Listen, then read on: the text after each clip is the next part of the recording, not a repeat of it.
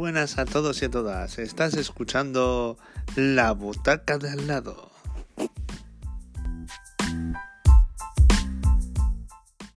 Muy buenas tardes amigos, bienvenidos a este estreno del programa La Butaca de al lado. Mi nombre es Daniel y estoy aquí acompañado de, de Diego.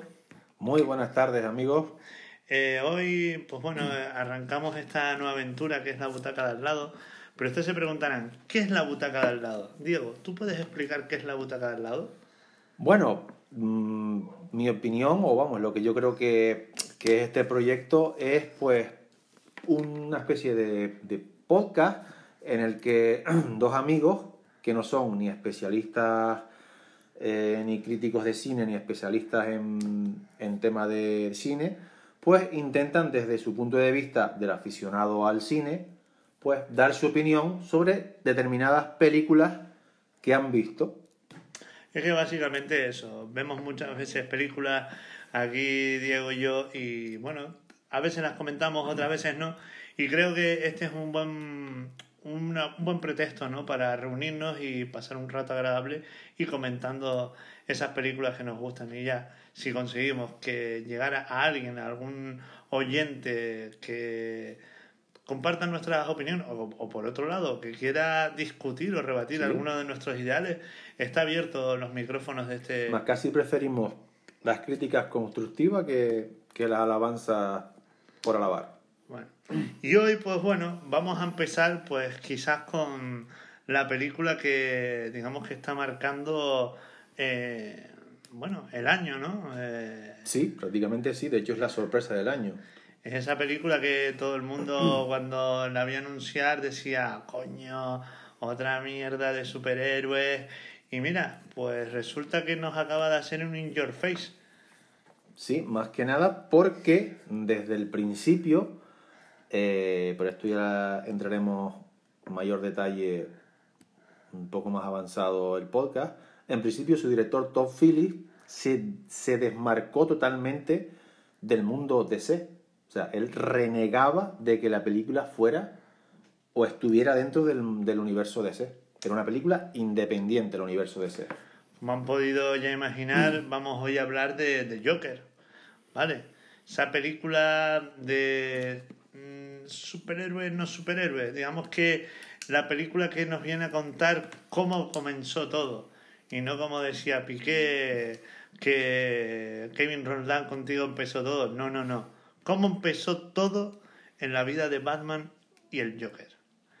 Eh, bueno, visto desde el punto de vista, podemos ver a la persona, ¿no? Es decir, ya no vemos a, al payaso, al Joker, ¿no? Sino vemos a Arthur Fleck, una persona con una enfermedad mental que poco a poco se va demacrando, va cayendo más y más en el abismo hasta conseguir, podríamos decir que es ese alter ego, Diego.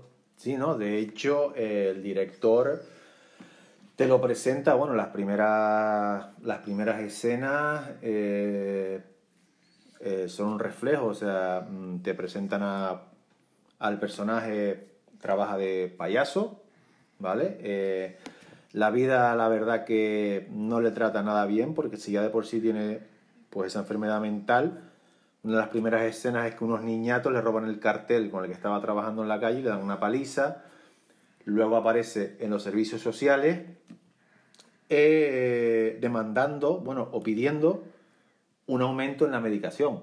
Y recordemos que es que la de los servicios sociales le dice que qué aumento quiere de los siete medicamentos que está tomando.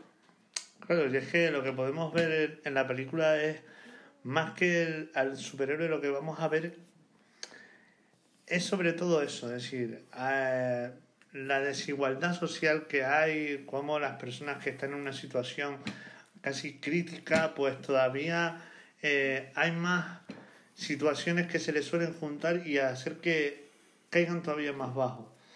Claro, mm, en, este, en esta película básicamente yo pude ver sobre todo eso, una crítica. Crítica al sistema, crítica al que, bueno, al final sí hay muchas ayudas, pero en el momento de recortar algo, quien van a estar más desfavorecidos van a ser los que menos eh, menos posibilidades tiene. ¿Vale? Sí, sí, pero yo, un apunte. Eh, yo realmente, mm, después del segundo visionado de la película, eh, no entiendo por qué el director Todd Phillips se metió en ese jardín, ¿vale? En el jardín de, de la crítica social y la crítica política, porque, a ver, eh, es cierto que, bueno, que pues, tiene bastantes problemas, eh, tiene problemas mentales, de, de hecho, eh, hay una escena en el autobús donde le hace carantoñas a una niña y la madre, pues, le pone mala cara y él, pues, eh, le enseña la tarjeta de que es un de que tiene una enfermedad mental, pero claro, una vez que que va derivando en, en lo que tú dices, en, en, la, en demacrar al personaje, hasta qué punto la sociedad eh, ha convertido a Arthur Fleck en, en The Joker. Porque claro, mm, si me lo pones así, poco menos que me estás, eh, ¿cómo decirlo? Me estás, a ver si lo digo de forma fina, eh, o sea, estás poniendo a Arthur Fleck, al Joker, como una víctima del sistema, básicamente. O sea, significa que por culpa del sistema me cargo a tres, a tres yuppies. Bueno, yo creo que al final eso, esa parte, mmm, ya la vamos a analizar ahora, pero sí puede ser una consecuencia del sistema. Es decir, cuando tú ves que una persona claro, tiene problemas y lo que hacen es que el sistema le genera más problemas, probablemente acaba explotando como explotó. Pero bueno, de todos modos, eh, yo creo que ahora es el momento de pasar a nuestra segunda sección de este podcast.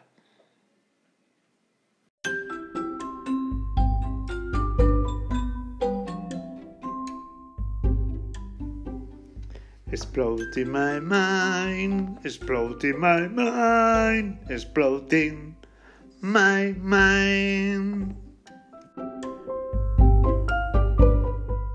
Pues sí, señores, han escuchado bien.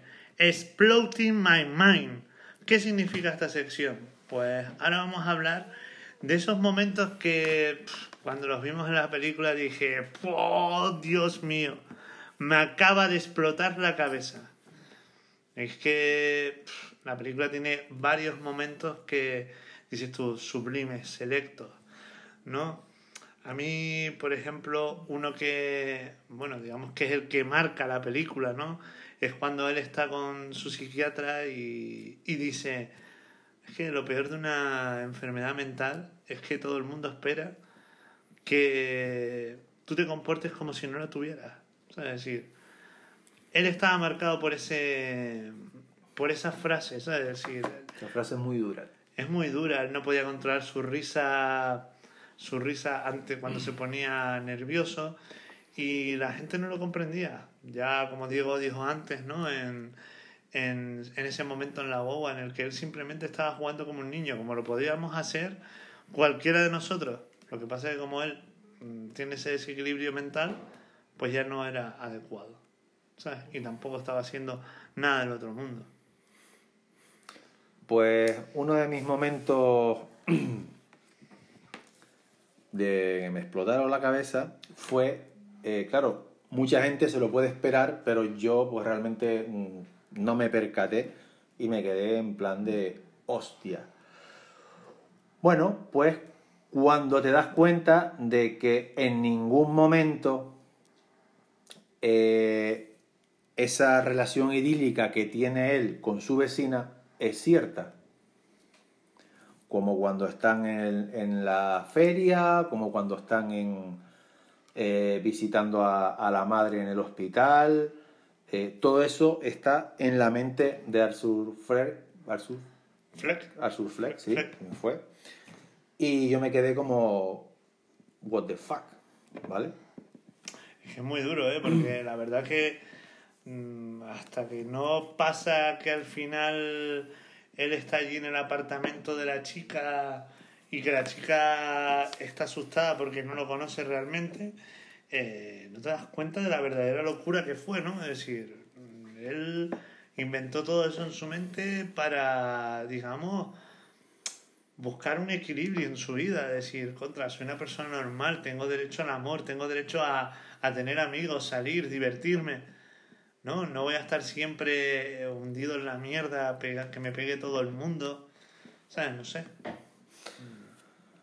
Claro, te podías, a ver, los más avispados, pues se podían haber dado cuenta, pues cuando él estaba viendo el programa de Murray Franklin, ¿vale? Que tuvo una, un momento, una ensoñación ahí que parecía que él estaba entre el público y Murray lo bajó y le dijo, dejaría todo esto por tener un hijo como tú y después volvió a la realidad, bueno, pues ahí igual si hubiera sido yo más avispado, me hubiera dado cuenta, digo, pues esto también está en la cabeza de él, lo de la, lo de la vecina. Pero la verdad que no, estaba tan, tan enfrascado en, en la película y en la actuación de Fenix que no, que no me di cuenta, la verdad, y me quedé bastante sorprendido. Pues a mí, después, si seguimos mirando momentos, claro, no hay un momento determinado en la película, ¿no? Pero cada vez que yo lo veía subir y bajar esas escaleras, no, yo siempre me transmitía algo, ¿no? Es decir, él subía todos los días a su casa triste, cabizbajo, a oscuras prácticamente por esas escaleras, ¿no? Yo lo veía como que él se refugiaba en su dolor, ¿no? Se refugiaba en su pequeña guarida, ¿no? Y cada mañana, cada vez que tenía que bajar esas escaleras para ir a trabajar, él iba como diciendo, hostia, voy al infierno. Hasta que un día, pues cuando ya él decide, eh, pues bueno, mm, se acabó, aquí se acabó, y se convierte en el Joker, dice, ahora yo voy a ser the fucking king del infierno. O sea, y es como ya ves luz, ves alegría, ves, hombre, además, el tipo de, de música que le ponen, ¿no? es otro detalle que quiero comentar. Te recuerda ahí el, bueno, una película que, que todos hemos visto y que nos hemos divertido y nos hemos reído, como es la, la canción de Full Monty, ¿no? Lo que pasa es que él no se va a despelotar, sino que él va a decir, me van a comer, nada, no se puede decir ahora en un horario infantil, pero eh, básicamente él dice, yo voy a ser el rey ahora del infierno. Pues sí, la verdad que el tema de las escaleras, que por cierto me recuerda, de hecho cuando la primera, desde la primera vez que lo vi me recuerda mucho a, a esa portada del exorcista. ¡Buah! Yo pensé lo mismo. Con, con, el, con el padre y las escaleras al fondo. Eh, sí, es un momento, pues vamos, mítico, es un momento ya... Sube, le costaba muchísimo subir las escaleras y cuando las baja, pues las baja. Bueno. Pero a mí, un momento que me pareció también bastante impactante, porque hay varios en los que poco a poco va desapareciendo Arthur Fleck y va apareciendo el Joker. Y yo creo que ya el momento en el que directamente deja de existir Arthur Fleck y aparece el Joker, es la escena que a mí es brutal, además incluso con ese humor negro, la escena en la que van em, los dos compañeros de trabajo a verlo a, al apartamento, él coge las tijeras, primero le raja el cuello al, al alto, al que le hizo, al que le... Claro, porque esa es otra. Eh, ¿Le vendió la pistola o, o sea, la versión que da, porque claro, ya no sabemos si eso está en la cabeza de él o no, o se la quiso, o se la regaló para quitarse la competencia del trabajo. Yo Entonces, yo lo que vi en ese tipo es que era un, eso, un falso. Era un falso, estaba todo el día, pues bueno, sabía que Arthur era, muy, era un rival muy fácil de quitar del trabajo y después lo que hacía era dándole, como digo yo, dinamita a un bebé, ¿no? Y al final se acaba quemando. Claro, pues. Claro, pues entonces Arthur lo que hace es, mm, si te das cuenta, él va mm, poco a poco eliminando a, a, todos los que él cree que le han hecho daño, pues los va eliminando. Y en este caso, cuando después de la muerte de su madre, vienen a verlo, pues la escena que le corta el cuello y después le clava las tijeras en el ojo, pero lo más brutal es los mínimos 15 golpes que le dio contra la columna claro, te quedas ahí impactado y después el otro, el bajito, claro, la escena de que piensa que también va a morir, Arthur le dice que no, que se puede ir, pero claro, ya el humor negro es cuando el pibe no llega hasta el, el pestillo, ¿vale? Para poder abrir la puerta. Que incluso hasta Arthur mira y se ríe como diciendo, ¿en serio? Y de hecho le hace un amago, como yo, yo creo, pensaba que al final lo iba a matar, pero le hace un amago como que has dicho, además le dijo, has sido lo único que te has portado bien conmigo y lo dejas salir. Entonces esa escena, la verdad que me impactó, me impactó bastante. Sí, pero básicamente, sí, es una escena perturbadora, de un trastornado, pero básicamente es como decir, mm, bueno, hasta aquí llegué. Sí, no, ese, y, yo estoy, creo... y estoy cobrando cuentas. No, yo, es que yo creo que ahí es, en ese momento es cuando ya desaparece totalmente la personalidad de Arthur Fleck, ahí ya desaparece y ya, es, ya aparece directamente de Joker, ya, ya sale, ya, ya está eh, a su libre albedrío eh, el Joker. Eh, bueno, porque de obvio. hecho era antes de ir al programa de, de Murray Franklin, que ahí es cuando le dice, me puedes presentar como de Joker. Básicamente. Pero bueno.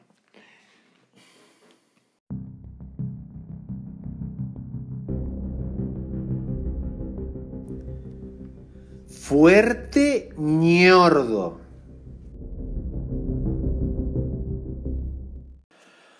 Pues nada, aquí en la sección que me ha tocado presentar a mí de Fuerte ñordo, vamos a estrenarlo con la película de The Joker.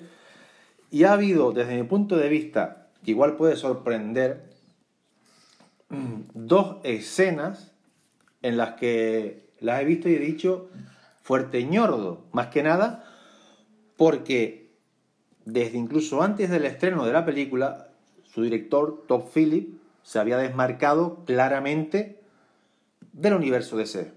Entonces, por lo tanto, mi primer fuerte ñordo es la escena en la que Arthur Fleck va a la mansión Wayne. No, no le veo sentido a que un niño de 10 años le llegue un desconocido que encima tiene pinta de trastornado, se ponga a hablar con él por muchas rejas que haya por medio, incluso le coja una varita, después aparece por ahí eh, él, Alfred. Alfred, Le dice, bueno, eh, ve que, que es un desconocido, ve que después sabe quién es, pero bueno, que esa escena no... Está un poco menos que metida con calzador, pero es que hay otra que está más metida con calzador todavía, que es la, eh, es icónica ya, la escena de la muerte de los padres de Bruce Wayne. Hay una revuelta brutal en Gotham y resulta que los padres están en una película, ¿vale? Y cuando está la revuelta salen de la salen en vez de quedarse pues por ahí esperando a que venga alguien, la policía o algo, no, ellos salen y e, inconversiblemente se meten en un callejón. No sé por qué, no sé por qué. Se meten en un callejón y uno disfrazado de, de payaso, pues va y los mata. O sea, esa escena está muy, muy metida con calzador, muchísimo, porque no tiene absolutamente nada que ver con lo que está pasando eh, con el tema de Arthur Fleck, porque ya es el Joker, o sea, es básicamente, esas dos escenas están ahí para relacionar al Joker con Batman y con el universo DC. Cuando ya Top Phillips se encargó, antes de empezar la película, de decir que esa película era independiente del universo DC y que no tenía y no quería nada del universo DC ni tener nada que ver. Esos son mis dos ñordos. Yo, mm, en este aspecto, a mí me costó mucho ver ñordos, ¿vale? Quizás estoy. Estoy de acuerdo contigo en la escena de los padres de Bruce Wayne. ¿Sabes? Básicamente tenían que ponerlo sí o sí que un payaso matara a los padres de Bruce, ¿no? Para crear esa animadversión que tiene Batman por los payasos, por el Joker. Lo que pasa que eh, volvemos a lo mismo. Es decir, si quieres hacerlo para meter con calzador la historia, oye, tenía que haber sido Arsur el que se carga al gilipollas del padre de, de, de Bruce Wayne. Y bueno, ya me he adelantado al decir lo de mi opinión sobre el padre de Bruce, porque para mí, si yo tuviera que calificar de ñordo, que no da aburrido la, la parte de la película, sino de ñordo como personaje, es que, ¿qué quería ser? El Salvador. No sé, y encima era como muy déspota, ¿no? decir, yo voy a volver a poner el orden en esta ciudad. ¿Qué orden? ¿El de que los ricos tienen mucho y los pobres que se fastidian? No sé. Mm, a mí el personaje me causó demasiada bilis. Mm, mm, empecé a detestarlo. Es más. Eh, Pero es que ese es el problema. No sé, no puedo. No Por puedo eso te con- digo, ese es el problema de que gente que ha ido al... Y yo no me considero ningún, ningún lector de cómic y tal, pero gente que igual no ha leído en su vida ni un cómic de Batman, pues tenga la falsa expectativa de que Thomas Wayne es así. O sea, el Thomas Wayne de, de Joker eh, se lo sacó de la manga a Todd Phillips porque le dio la gana, porque el Thomas Wayne no es así, de hecho es todo lo contrario. De hecho es de los pocos ricos que había en Gotham que se preocupaba por los pobres. Pero claro, en este caso le venía bien al director que Thomas Wayne fuera así para que la gente pues tuviera, como tú dices, esa animadversión hacia el personaje y poco menos dijera, pues está bien que te pase que te hayan pegado un tiro. ¿Ves? ¿Ves? Por eso, por eso te digo, yo el personaje lo odié. Lo odié con todas mis fuerzas. Y probablemente, oye, puntazo para Tom Phillips. ¿Vale? Porque lo consiguió. En mí por lo menos lo consiguió. ¿Vale?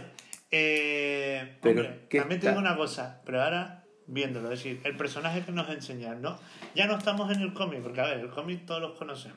Vale, pero ahora estamos en Joker. Pero entonces no me Vale. vendas, no me vendas que es una película independiente de, de- de- del universo de Batman, de DC, cuando me metes ahí la muerte de los Wayne. Eh, No, que, es que es una cosa que no entiendo. Claro, pero es que Diego, tienes que meterla, porque el personaje de Joker ya inevitablemente está ligado a la vida de Bruce Wayne.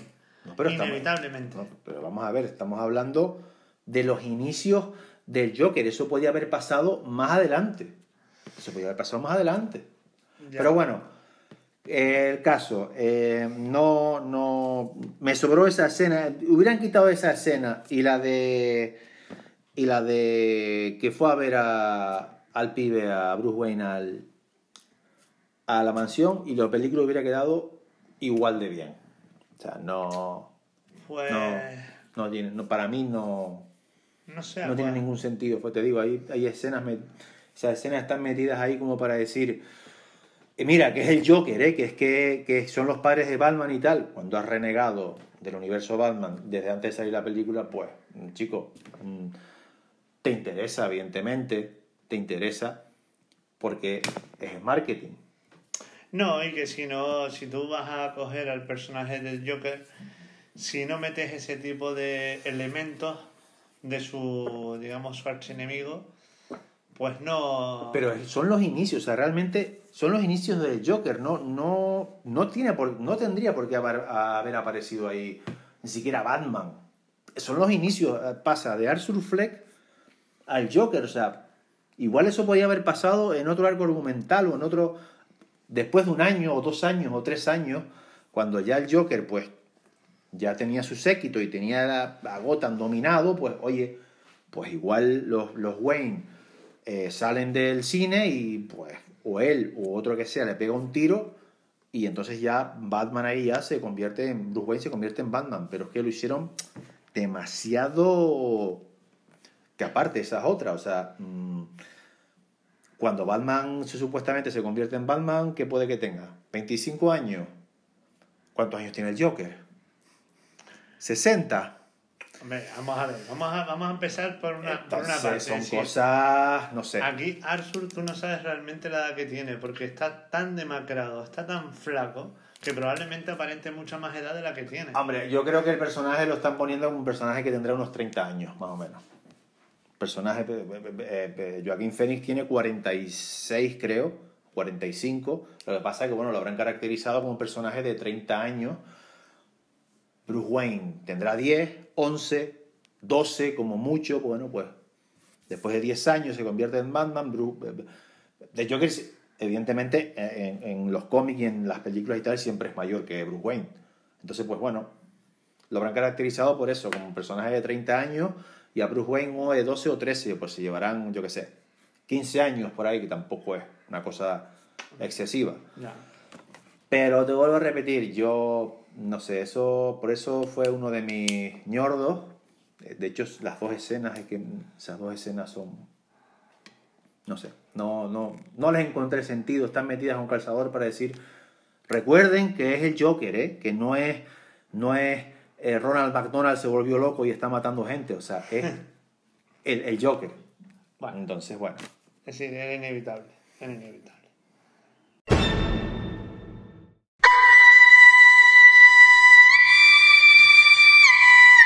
La rajada del samurái.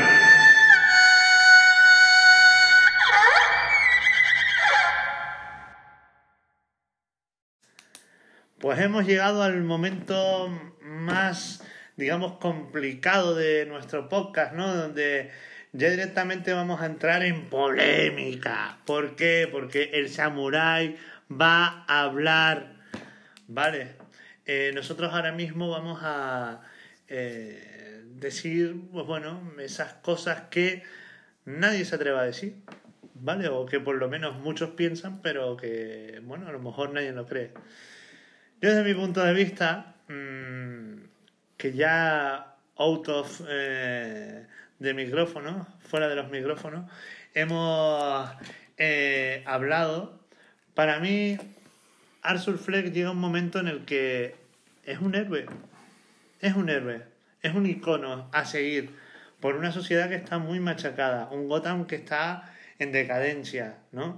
Vale que no es la manera, ¿no? Porque Claro, mata a tres tíos a sangre fría, pero si tú te pones a analizar el, tema, es decir, él realmente lo que ayuda es a una chica de que no la violen en el metro, tres, tres yuppies, y que encima eh, a él le iban a pegar una paliza, porque le iban a pegar una paliza, ¿por qué? Porque, bueno, era un trastornado, un pobre diablo, le pegó una paliza en el metro y no pasa nada. Pero, ¡oh! Sorpresa.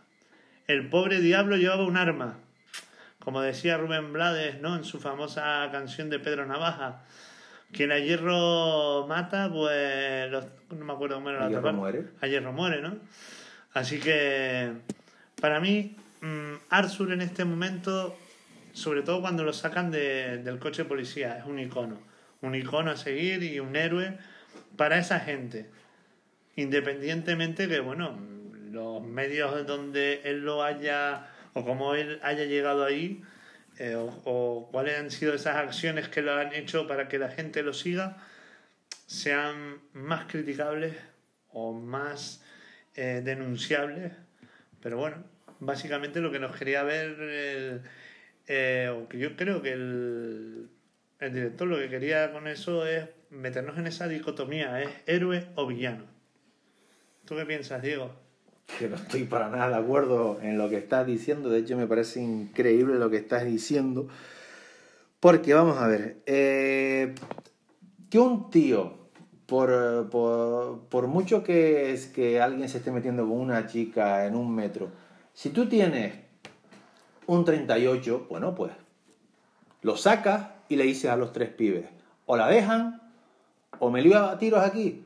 Los pibes, evidentemente, temerán por su vida y en la siguiente parada se bajarán y se irán.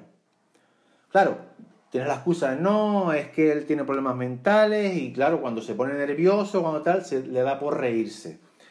Entonces, bueno, pues el director fuerza esa escena de que, de que llegan los pibes, empiezan a darle una paliza, él salva a la chica, la chica se va. Eh, y bueno, pues claro, él ya harto, le mete un tiraco a uno en la cabeza, al otro... Pero es que con el último se ensaña, porque de hecho le mete cuatro tiros. Pero es que Por el la espalda. Pero perdona, es que el último ya es, digamos, el que ya dice, ya rebosaste el vaso. No, Pero es que no, tío, no hay justificación para que tú le metas ocho tiros, porque creo que era un tambor de ocho, a tres tíos. O sea, vamos a ver, eh, ¿cómo puede ser un héroe esa? Batman, mm, no, no ha- bueno, de hecho creo que eh, a la única persona que, que yo recuerde que ha matado hay un, un cómic en el que, el que el de Joker muere.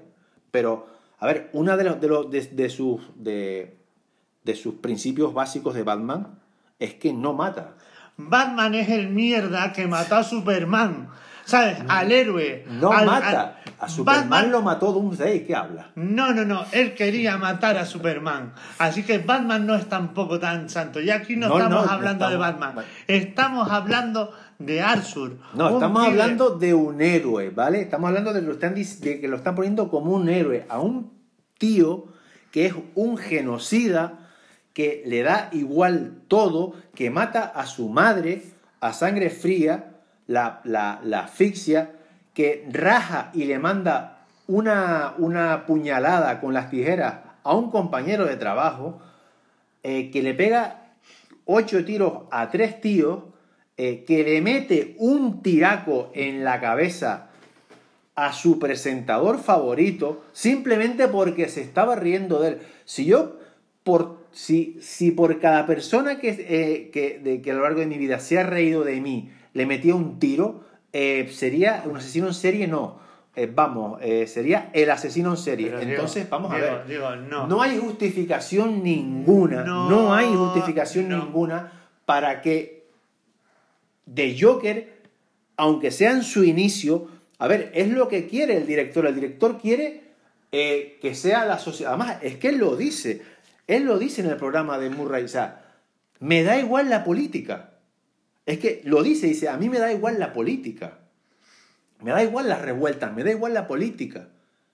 Entonces, ¿qué me estás contando? Pero que él lo dice también en el programa, que se han vuelto inhumanos, donde todo el mundo le da igual lo que le pueda pasar. Que a él, a él, si mañana cayera muerto en medio de la calle, nadie se daría cuenta de que él estaba ¿Y muerto. qué? ¿Sabes? Eso pasa todos los días. Eso que piensas en Gotham no pasa todos los días. Sí Pero- pasaba antes de que le pasara a él Diego- y nadie empezaba a pegar tiros ahí. Pero Diego, todos esos actos han sido decir, oye, hasta aquí, ¿por qué tengo que ser el felpudo de la sociedad? ¿Vale? ¿Eh? Pero como él, en Gotham tiene que haber cientos de miles y no van por ahí pegando tiros. Pero él fue el que se rebeló contra el sistema. Y por eso lo han tenido como el héroe de esos que están como felpudos. Pero que, vamos a ver, pero ¿cómo puede ser héroe un fulano? Si tú me digas, vamos a ver, yo puedo llegar a entender, dentro de, de- de- lo lógico, entre comillas, que esos tres pibes, yo qué sé, hubieran matado a, a- a- gente o tal, y tú dices, es que yo sé que son estos, y le metes tres tiros, que tampoco, porque para algo está la justicia, pero es que son tres pibes que estaban molestando a una chica que tú no sabes lo que iba a pasar, te lo puedes imaginar, la querían violar o simplemente querían vacilarse de ella y ya está, ¿vale? Y le meten tres tiros, le meten ocho tiros, perdón.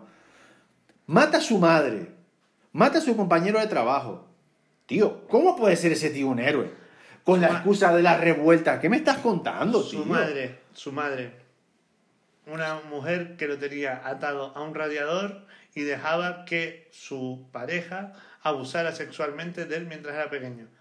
Bueno, Eso- él, eso él lo tenía reprimido. De hecho, su madre, de hecho, él robó los informes de, del ponía Hospital Arkham, pero realmente sabemos todos que es el Arkham Asylum. Eh, eh, la madre estaba igual o peor que él. Pues no. Pero es tu madre, o sea, es, es que el problema de, de, de Arthur Fleck es que poco a poco él se fue cargando los pilares que le sostenían cuerdo o que le hacían ser Arthur Fleck, que es trabajo, compañeros de trabajo, su madre eh, y Murray Franklin. La única que creo que escapó porque el director ya, aunque lo quería dejar la interpretación de todo el mundo, ya en una entrevista lo dijo como para quedar bien porque no quería meterse tampoco en más jardines, fue la vecina. Creo que es la única, junto con el, con el compañero bajito, que escaparon.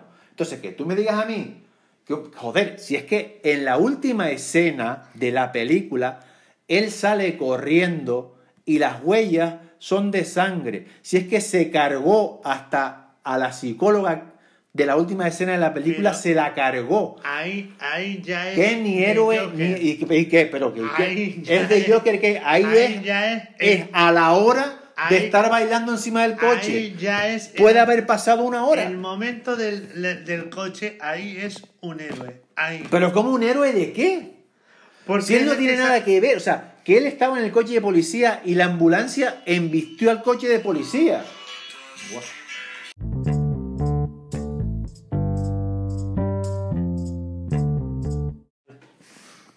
Bueno, eh, vamos a ver, eh, tú tienes tu opinión, yo tengo la mía y se ve que, bueno, pues por muchos argumentos que te dé, pues tú tienes los tuyos, entonces tú crees que es un un héroe. a mí no me entra eso en la cabeza, yo creo que es un villano y bueno, pues lo siguiente que tengo que decir, la siguiente rajada que tengo que decir es que, eh, a ver, la actuación de Joaquín Fénix, para mí, tanto en lo interpretativo como en lo físico, es de sobresaliente, ¿vale? Pero la película, sin llegar a ser, mm, no, eh, la película, sin llegar a ser mala, es una película, bueno, normal, correcta, o sea, en la película la salva Joaquín Fénix, o sea, mm, si no es Joaquín Fénix, la película pasa sin pena ni gloria por, por los cines. Entonces, pues, es una película correcta, está, está bien, está, tiene buena fotografía, la banda sonora es brutal, el violonchelo ese que acompaña a Arthur Fleck en muchas ocasiones eh, en la película eh, es increíble. Pero vamos, lo que es la película, recordemos que Todd Phillips viene de grabar Resacón en Las Vegas. Entonces. Ya, bueno, ya se te fue, ya. No, no, no, que es un registro diferente, es un registro diferente. Entonces, bueno, pues que tiene su mérito la película que, hombre, tiene su mérito que haya pasado de Resacón en Las Vegas a The Joker y lleve ya la reputación que lleva. Pero volvemos a lo mismo. Para mí, la actuación de Joaquín Fénix es de sobresaliente, posible Oscar, posible Globo de Oro, porque aparte que todos sabemos que a la academia le pirria eso de películas con, que tengas con personas con discapacidades y tal. Pero la película, bueno, pues está, está bien. No es la obra maestra que yo sé que tú vas a decir que crees que es, pero está bien. Sí, es una puta genialidad, Dios mío. O sea, es decir, estoy 100% de acuerdo contigo que la, que la actuación de Joaquin Phoenix es de Oscar, obvio, es obvio. ¿Sabes? Tú sales la primera vez que la ves y dices, joder, joder, cómo este tío puede crear ese personaje. Eso sí, estamos de acuerdo. Porque mira que ha habido gente que ha interpretado al Joker, ¿vale? Y, quizás a lo mejor eh, Heather Ledger eh, pues lo hizo la verdad, lo hizo muy bien, lo hizo muy bien y además está en los top de Joker. Pero es que este, este Joker es demencial. Y después toda la película, desde la banda sonora, la fotografía, eh, la propia trama, ¿sabes? Es decir, es espectacular. ¿Sabes? Para mí es la película. Yo creo que, vuelvo a repetir, después de haberla visionado por segunda vez, esta película parte con la desventaja de que es el, los inicios de The Joker, ¿vale? Entonces, compararlo con el Ledger cuando ya que ahí ya era el de Joker, de Joker, ¿sabes? Ya ahí estaba de vuelta de todo, ya eh, de Ledger es más más demencial, como dices tú, porque este todavía está empezando. El problema de esta película es que le faltó por lo menos otra media hora, tres cuartos de hora más para decir, vale, escena del coche, de la policía, escena de, te escapas eh, de, de, Arkham, ¿y ahora qué? Pero es que se quedó ahí. ¿Y ahora qué? ¿Y ahora qué es el de Heather Ledger? No, porque ahora, ahora qué va a ser, bueno, todos lo hemos leído, ¿no? En algún lado. Eh, va a haber una segunda parte, va a haber una secuela. Eh, Entonces. yo, leí creo- esa noticia, después abajo pone actualización. Tanto Warner como Top Phillips niegan estas declaraciones. Otra cosa es que Don Dinero mande y le hagan una propuesta brutal a Top Phillips y, a, y, a- y en vez de 4 millones de dólares que cobró eh, Joaquín Phoenix, cobre 15 o cobre 20 y Diego, mm, la película más taquillera de la historia, ¿tú te crees que no va a tener una segunda parte? La película más taquillera de la historia. No, no es la película más taquillera de la historia, la película más rentable. No es la más taquillera de la historia, que lleva mil y pico millones, no lleva los dos mil y pico que lleva Los Vengadores. Es la más rentable porque costó 62 millones de dólares y lleva recaudados mil y pico. Es la más rentable, no la más taquillera. Más taquillera es Los Vengadores que lleva dos mil y pico millones de dólares. Bueno. Total, que no, tío, que no. Que la película, si no es por eh, Joaquín Phoenix, no se sostiene. Pues yo te digo, a mí ningún personaje sobra. Ningún personaje sobra. Y todos de los personajes eh, hacen que esa actuación brillante de, de, de Joaquin Phoenix, pues, brille.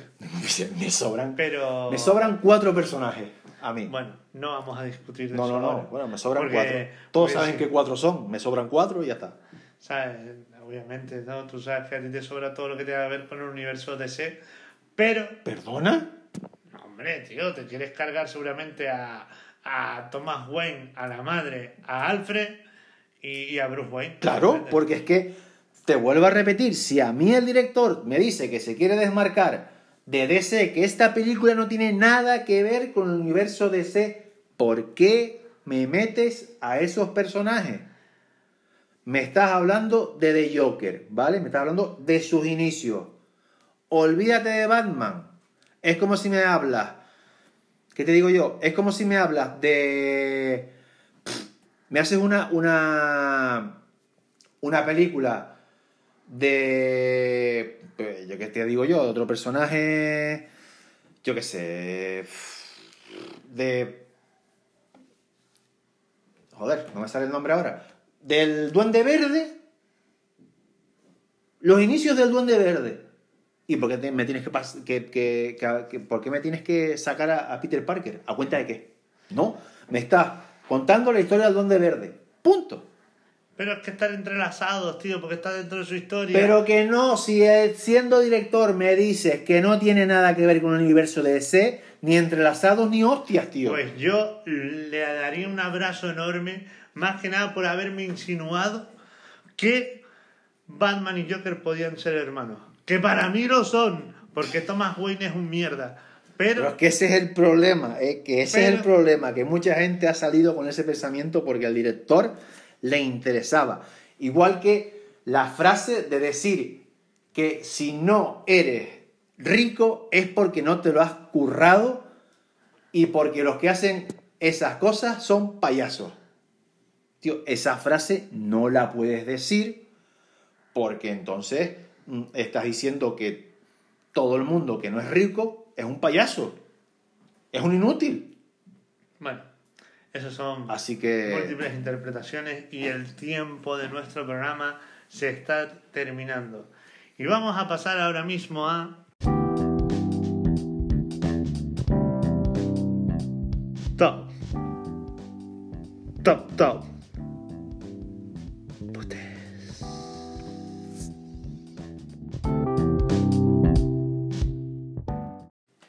Pues sí, señores, han escuchado bien. Llegamos al final de, de nuestro podcast. Top Putes. ¿Qué es Top Putes?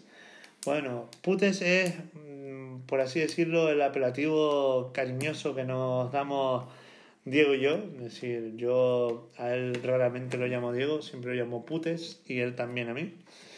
Eh, por eso hemos decidido esta, mm, esta sección que se llame Top Putes porque vamos a hacer un ranking de las películas que más nos gustan, ¿no? Vamos a darle una nota a The Joker, básicamente. Mm, No sé, Diego, ¿qué nota quieres ponerle tú a The Joker una vez que la has visionado esas dos veces? Yo ya lo comenté antes, o sea, yo ya dije, voy a diferenciar entre eh, nota a Joaquín Phoenix y nota a la película. A Joaquín- Phoenix le doy un sobresaliente, ¿vale? Por su actuación. Y a la película en general le doy, voy a subir la nota que te dije off the record y le voy a dar un siete y medio. ¿vale? Te dije antes un 6 y pico 7, le voy a dar un siete y medio. Te viniste, te viniste muy abajo, ¿eh? Yo claramente discrepo de ti. Eso lo Porque, tengo yo claro. Porque para mí es una obra maestra. Y, y yo creo que todos los elementos están bien cuadrados. Por lo tanto, pero también te digo una cosa. Es una obra, es una obra eso. maestra, pero, pero la perfección no existe. Así que yo le voy a poner un 9. A ver, una cosa no quita la otra. O sea, que yo le haya dado esta nota no significa que con el tiempo esa película acabe siendo una película de culto.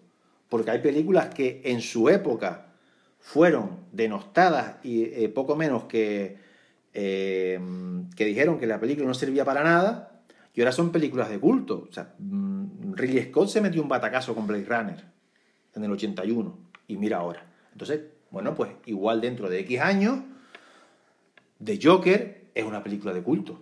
Así que tendremos que esperar a que Diego, ¿vale? Evolucione esa nota dentro de un par de años.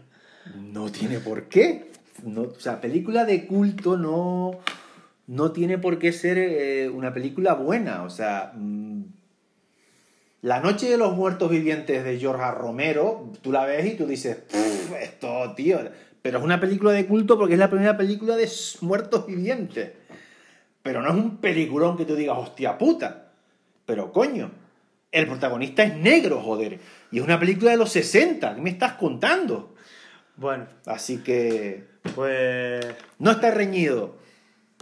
Nota baja con película de culto. Bueno, de todos modos, podríamos estar discutiendo muchas Sí, horas sí. más y nuestro tiempo se ha terminado por hoy. La verdad que esperamos recibir algún comentario de las redes. Eh, nos pueden enviar pues a- al mismo enlace un audio ¿no? con lo que quieran opinar del programa. Y en el próximo episodio, que probablemente pueda ser el que destinemos a Terminator, por ejemplo, la redundancia, Eh. destino oculto. Mm, Pues eh, ahí escucharemos pues los audios de, de todos nuestros todos nuestros seguidores como si nos siguieran 20 millones de personas. Bueno, mejor poco a poco. no nos lo poco escucha a nadie, poco. pero bueno, pero le daremos eh, unos minutillos a, a todo el que quiera opinar. Así que nos despedimos. Eh, muchas gracias por invertir este tiempo en escucharnos y no sé, nos vemos próximamente.